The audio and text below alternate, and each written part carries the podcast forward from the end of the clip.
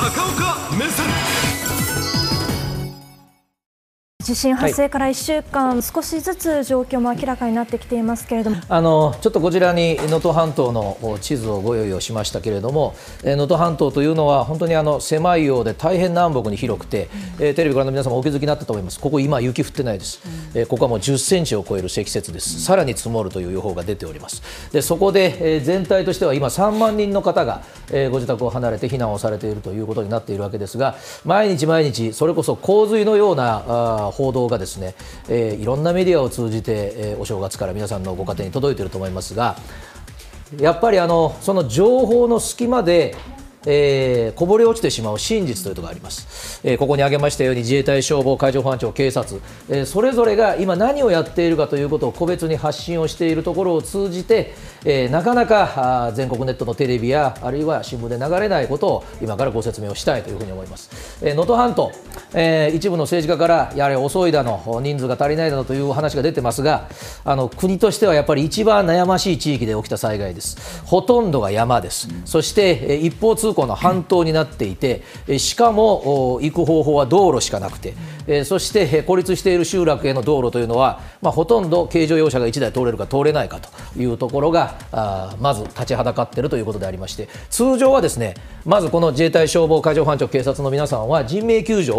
を、まあ、1週間ぐらい頑張ってやります。ところが今彼らがやっていることは人命救助だけではなくて全てが並列です、えー、つまり食料品を届けなければいけません道路を直さなければいけませんこれも人命救助に全力を注ぐ部隊ですけれどもちゃんと手を出さないと無理であるということに今なっているということであります。さあそこで、えー、まずその人命救助の部隊がどういうところが言っているのかということをご紹介します。はいこちらです。えー、実はこれあの私は遅いとは決して思いません。関西の大震災、えー、神戸の大震災それから東北の震災を経てですねこれあの1月1日のうちにほとんどの部隊が用意が終わって2日にはもう、先着隊がついてます、全国18の都府県から569の消防隊2105人この人たちは人命救助部隊のみです、という人たちが言っておりましてこの主力はですねえー、実は石川県というのは関西になります。で関西の2 府4県の消防隊はほとんどが、まあ、最初の段階から人命救助に向かってます、えー、いろんなテレビの映像をご覧になってて大阪、兵庫、京都とここに名前が書いてあるのに気づかれた方いらっしゃると思うんですがちょっとこの映像を見ていただきたいんです。どうぞ。えこれあの輪島市でビルが倒壊をしていて、え中に、まあ、あの高齢の女性がいらっしゃるのを救助している場面ですがさあテレビご覧の皆さん注目をしてもらいたいのはヘルメットの色です今画面の中で濃紺のヘルメットをかぶっている方が出てたと思いますがこの方たちがこれです特別行動救助隊という名前の部隊でありまして東京の場合はハイパーレスキューという名前で呼ばれますので聞き覚えのいらっしゃる方いると思いますがこれ大阪の全消防のトップ100人強ぐらいしかいないと。えー、特殊な機材も持ってますし経験も豊富です、えー、こういう人たちが最初から現場に投入されてます。で、えー、さらにですねあの今回の特徴なんですが私は最初に今物も運ばなきゃいけないと。それから物資の支援もしなきゃいけないと。いうこともお話をいたしましたが人命救助が仕事なので最初の4、5日で大体今節は帰るんですが今回はですね関西の部隊も軒並み2次隊が行ってます。ということはやはりまだ100人を超えると言われている方々が瓦礫の下敷きになっているということがあります。この国は海外の例がいかであろうがですね瓦礫の下に人間を置いてはいけないというのがすべての人命救助に関わる人の誰が命令する意味でもなくて常識でありますさあそして、今回はですね私あの初めて内閣総理大臣からこういう部隊の名前が出たというふうに思いますジェニファーとジャッキーとロジャーも頑張ってます、えー、こちらです。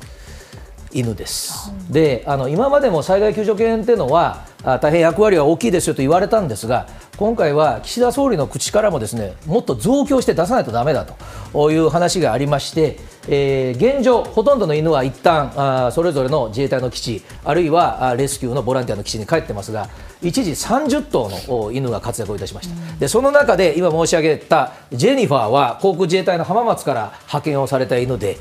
なんと3歳なんですが国際救助犬の免許を持ってます。で現実にお一人の方を発見して救出をしてます。でこういった犬たちがですね全国から集まって人を救ってくれているということもお伝えをしておかねばなりません。そして先週末からですね自衛隊も毎日メディアで、いろいろ人助けをしているということを見ていただいたと思いますが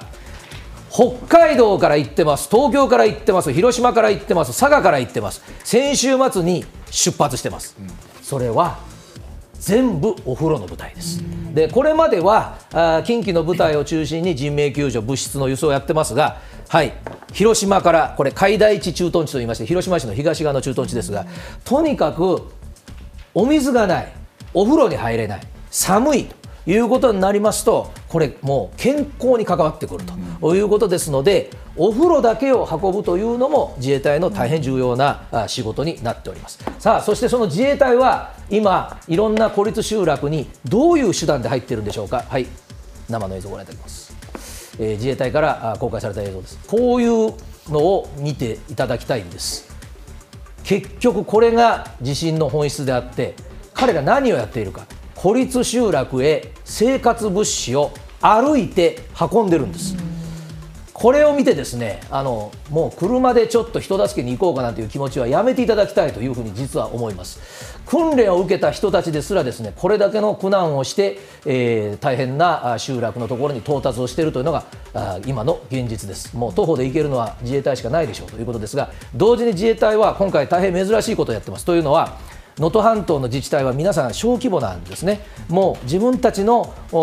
住民の皆さんの避難を見るだけで精一杯なので、初めて、えー、自衛隊は聞き取り専門の部隊400人を作って、えー、たくさんこの避難されている方々から何がいりますかという話を聞いてます。で何がいりますかというのは実はですねそれぞれの地域で暮らしが違うんですね。みんなそれぞれの地域の暮らしの事情があるんですね。だからそういったことを当然全国から応援に来た自衛隊は知らないので自衛隊にしては大変珍しいんですけれどもまずニーズを聞きましょうと。これ自治体と政府がやることですが自衛隊がやっております。で一番の問題になっている燃料です、えー、ご覧いただいているように雪も降ってきました、えー、車にいります。発電機にいります。それから携帯電話の、えー、中継施設にもいるんですね。ありとあらゆる燃料がいるわけですがじゃあタンクローリーを行かせろよと。簡単にいかないんです。タンクローリーは最大の敵は実は道路の段差になります。で道路の段差というのはですねあのタンクローリーの形を見ていただければ分かるんですがタンクローリーっていうのはこれこれですね。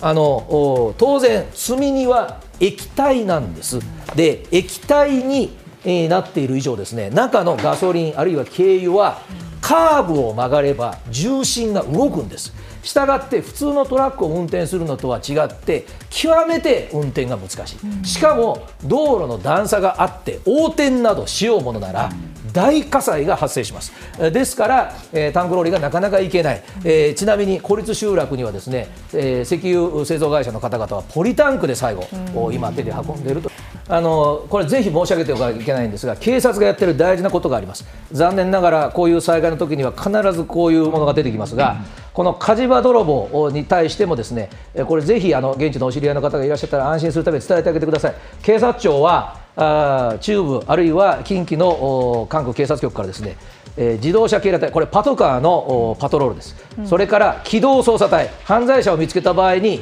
今捕まえられなくても必ず証拠を集めて逮捕するという部隊が現実にいます、え、火事場泥棒で言っときますが、災害の場で何やっても捕まらないと思ったら大間違いです、何年か後に必ず手錠がかかります、そして、えー、今も続いている、今、この